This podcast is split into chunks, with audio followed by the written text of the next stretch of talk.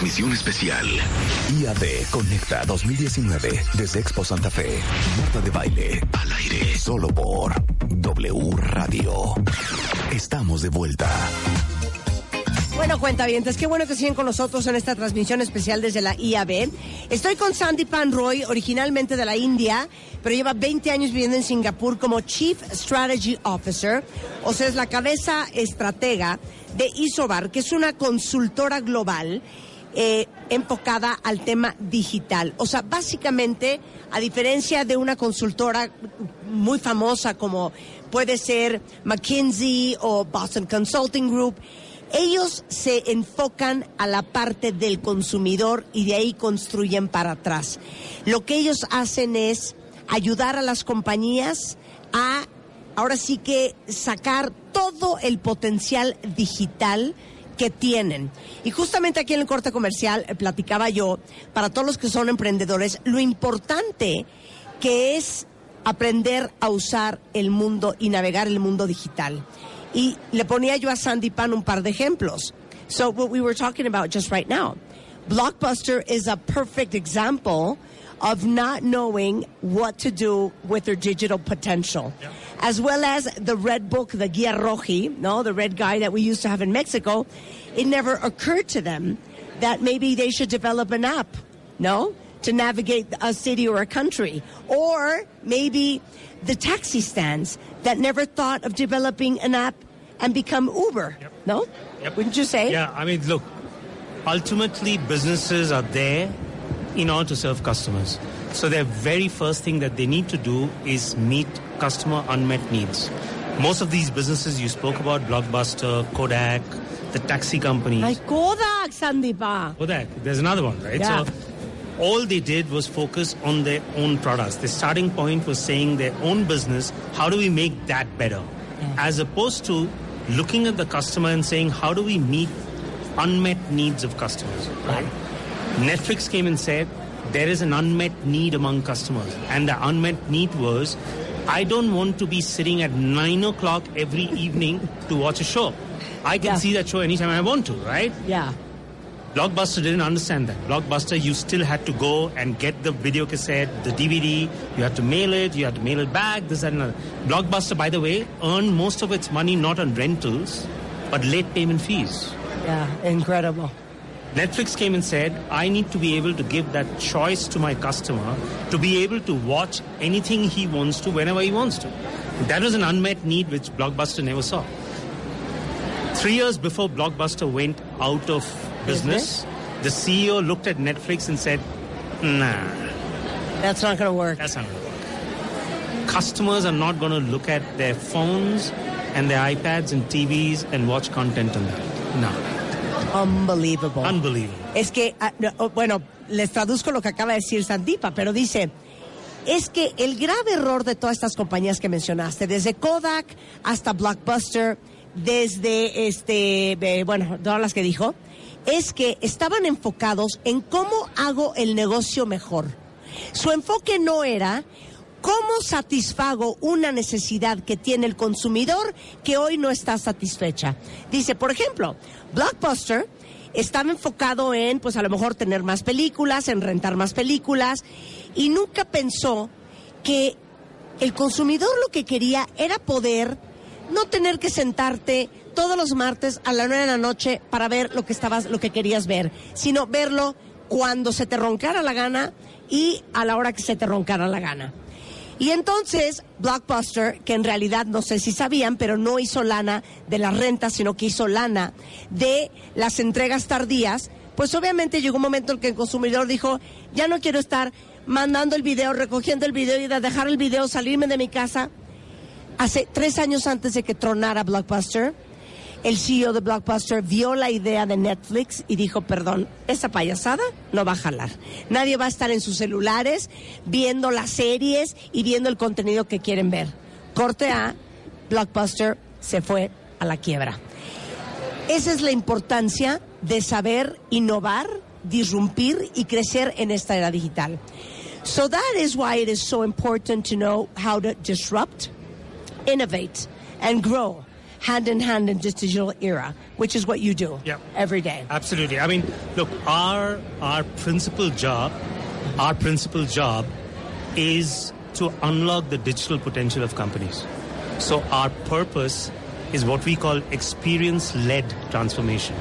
So we start with what the customer experience is, and then we look at the business to say, how do we need to transform the parts of the business to be able to deliver great experiences? Ok, dice, nosotros somos una compañía enfocado a la experiencia. Esa es nuestra guía, eso es lo que nos liderea. O sea, ¿cómo tenemos que transformar el negocio para entregar esta necesidad que tiene el cliente? So let's think that a lot of Mexican entrepreneurs are listening to you, our digital guru right now. How do you know, where do you start? How do you start knowing what is the piece of potential you need to unlock? And what is the primary experience that you need to focus on thinking on your consumer? Yeah, so there are three things. The first thing we look at is how large is the customer unmet need for that company. Right? So how many customer, how many customers want that? how many customers need something that, that, okay. this company does not Okay. deliver on? Uh-huh. So that explains to us Uh-huh. how fast the disruption will be. So let's let's imagine Kodak. Yeah. Okay, so let's use Kodak as an as an example. What was the need at that point? Okay, so you know Kodak is a poster child for disruption, right? Yeah. But not very many people know two things about Kodak. The first thing is that they spend billions in innovation. 1000000000s It's not as if they were keeping quiet and not. Yeah. spending billions. Sí. But they were spending billions in making their printing technology better. Yeah. While the customer was taking pictures in a completely different way, Yeah. which didn't need printing, Yeah. right? Okay. So it didn't focus Sí. on the changing and the unmet Again, need. they were focusing on the business. The O sea. Kodak estaba metiendo billones de dólares en mejorar la tecnología para imprimir, cuando el consumidor ya no estaba imprimiendo. Absolutely. Okay. The next. second thing was that not very many people again know that Kodak is the original inventor of the digital camera. Sí, Kodak inventó la cámara digital. Yeah. But they didn't take it out into the market in a big way because they were earning 40% profit on their film camera business. Yeah. And the digital camera business would give them like 5 10% profit Oh my. Jesus! What a bad miscalculation. But think about it. If I was the Kodak guy, if I went to my CFO and Yeah. said, hey, you know what?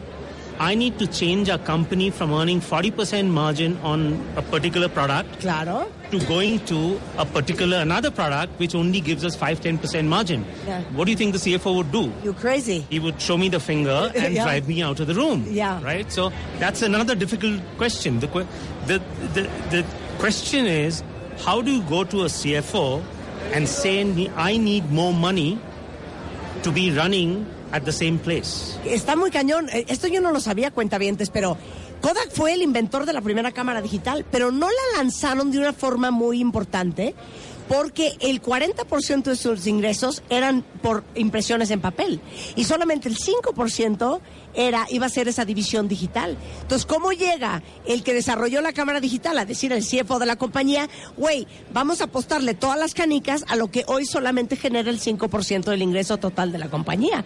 That was like, you know, un balazo en el pie. That was like shooting your foot.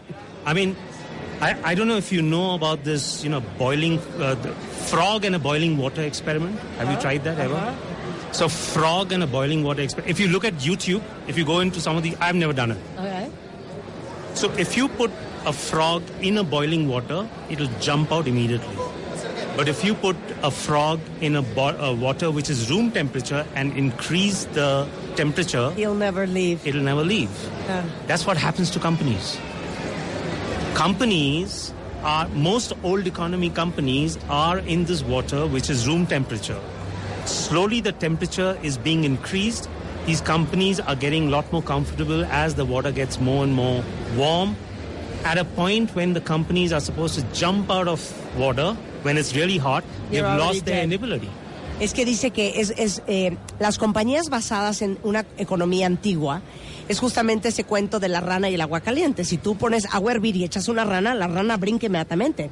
Pero si echas una rana en agua tibia y poco a poco le vas subiendo la temperatura, la rana no se va a dar cuenta hasta que esté cocida y ya no se pueda salir. Eso es lo que pasa con las compañías con economías viejas, que están cómodas, no se están dando cuenta que está subiendo la temperatura, hasta que cuando se den cuenta que se están quemando ya va a ser demasiado tarde para salir.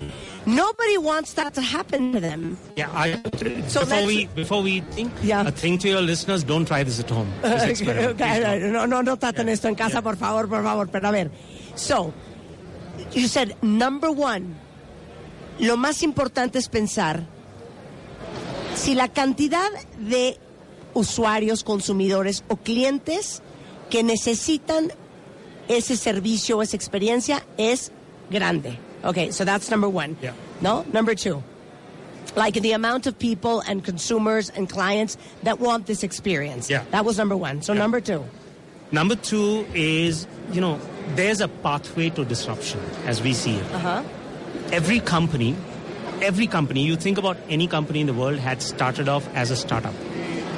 When you start as a startup, the first thing you do is you focus on the customer problems, what we call neglected problems, right? Once the company starts getting some ground, starts becoming a little commonplace, it, fo- it shifts its focus from customers to its own products. So it's no longer about solving customer needs, but it's about saying, how do I make my products better? Gillette went from two blades to three blades to four blades to five blades because of that. Every time they add a new blade, they earn more money, right? The moment they, companies go from customers to products, disruption has already started and they don't realize. The third, the final step in the pathway to disruption is when co- companies go from customers to products to the internal operation. And the internal operation is it's not about customers, it's not about products. How do I increase margins in my internal operations? So, what do I do? I cut costs. So, what do I do? I get cheaper things, right? The moment a company has reached the third stage, they will get disrupted. We have seen that over history. And I can promise you, most companies these days focus on the internal operations rather than customer Claro. problems. Dice, eh, eh, una cosa grave porque eh, la ruptura de una compañía tiene que ver con este, pues este caminito que normalmente pues todas las compañías nacen para cubrir una necesidad de un cierto cliente. De repente cuando ya agarraron bastante mercado, cometen el error de empezar a enfocarse en el negocio, ¿no? Y a embellecer y engrandecer y a mejorar el producto. Y cuando eso ya se topa, entonces empiezan a ver cómo eh, internamente empiezan a ganar más dinero con menos. Y entonces mejor empiezan a bajar la calidad, este, hacen ajustes ciertas cosas y ahí es donde viene la muerte. Porque se les olvidó el objetivo principal, que es la satisfacción de una necesidad no cumplida de su cliente. And the third one is execution. Do you understand English? They go Spanish. No, I don't. At all, nothing, nothing. Oh, You can speak in Hindi. I'm totally fluent. my Hindi isn't as good. Okay, number three. Number three is execution. You know, anybody who's taken a shower in the morning will have an idea. All of us have our ideas in showers, right? No big deal. But ideas as are as good or as bad as the execution of the idea. So we again focus on end to end because just, you know, like we were talking off air, we was, you know, just giving a PowerPoint presentation, a 30, 300 page PowerPoint presentation to companies is not good enough. Claro. Because our responsibility is to make sure that what we have recommended Claro. gets executed. Claro. Dice, bueno, y lo último es la ejecución. Todo el mundo en una regadera ha tenido una idea brillante. La única diferencia entre una idea brillante y una idea es la ejecución. Y normalmente las compañías de consultoría lo que hacen es que después de todo el proceso de investigación, pues te dan una carpeta para que hagas lo que te dicen que tienes que hacer. En el caso de Isobar, ellos ejecutan el plan y no se van hasta que el plan esté ejecutado. So, for all the entrepreneurs out there thinking of, I don't want this to happen to me. I want to release the full potential of the digital side of my company. Besides hiring Isobar, what can they do in their small company with very few resources? Look, yeah. In the startup world, and I guess you're talking about startup world who's got very small resources, startups have this thing called the product market fit. What product market fit basically means, it meant, was that here is my product, here is my product. How do I get to a market to sell my product? Yeah. That doesn't do anymore. It has it has to be the other way around. So it's not about saying this is my product.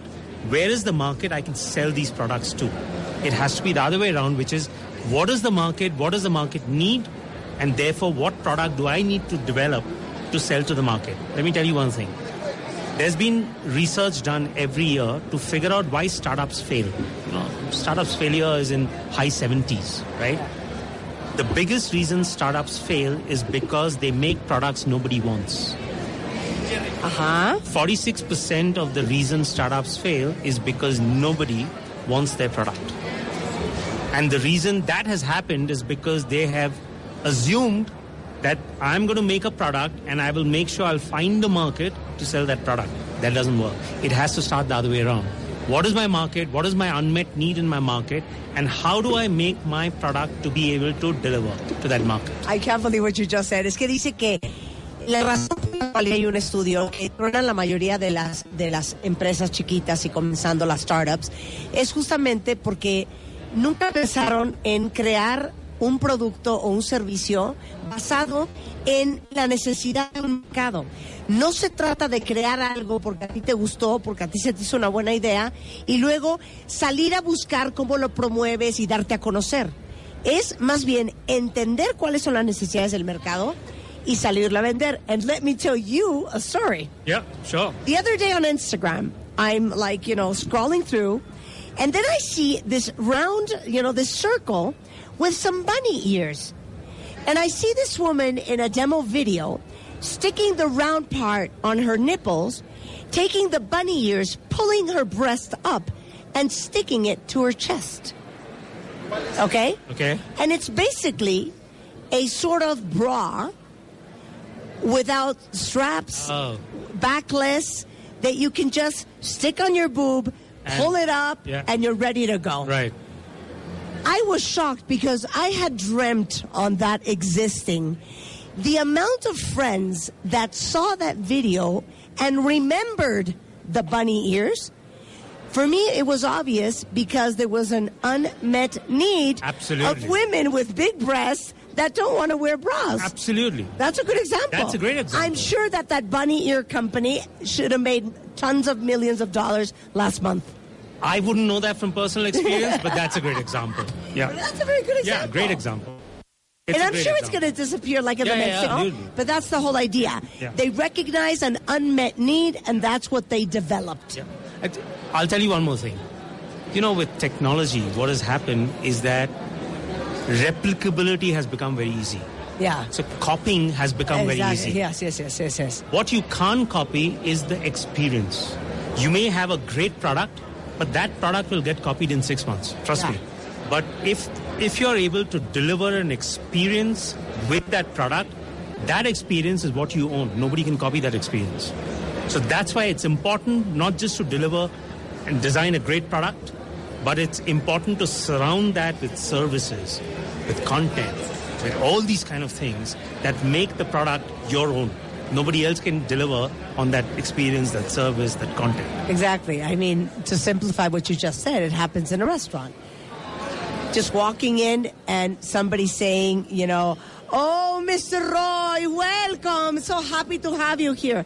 That experience, you'd rather eat there than the, the Absolutely. place next door. As simple as that, right? Es as simple as that. Le, le conté el cuento de los de las pezoneras estas con con, con orejitas de conejo que te las pones y te levanta la chichi que yo vi en Instagram las acabé comprando y eso es un perfecto ejemplo de cómo ellos reconocieron una necesidad en un mercado y eh, seguramente hicieron millones de dólares en ese mes solamente en Instagram porque muchas de mis amigas también la habían visto y también la acabaron comprando y dice el- en el mundo digital es súper replicable todo, todo lo puedes copiar.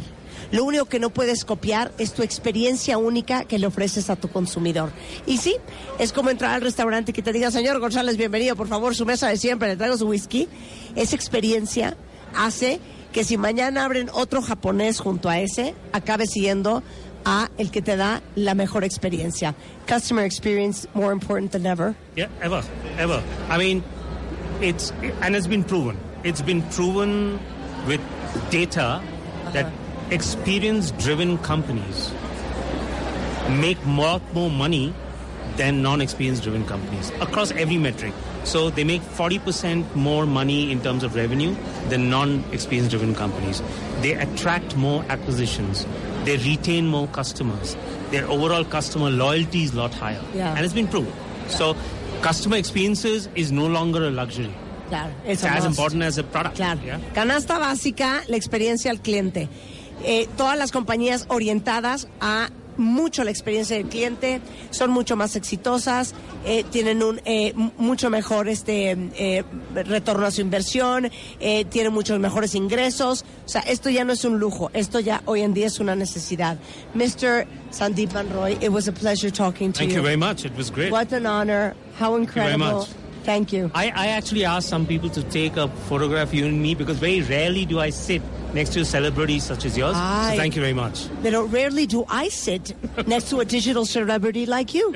Thank you very much. We could be friends forever. Yeah, absolutely. You're very kind. Uh, Thank th- you. Thank you, thank you very much. Sandeepan Roy, Chief Strategy Officer de Isobar, eh, que es una, una consultora dedicada a ayudarle a las empresas, por si alguien ocupa, a desarrollar todo su potencial digital. Él es de la India, está basado en Singapur, por si alguien ocupa cuentavientes. Oigan, hasta así llegamos al final de esta estación especial de W Radio de la IAB. Nos vemos mañana en punto de las 10 de la mañana en la cabina A de W Radio. No se vayan, viene Carlos Loretti y todo el equipo de Así las Cosas, emisión de la tarde y mucho más el resto del día, solo en W Radio.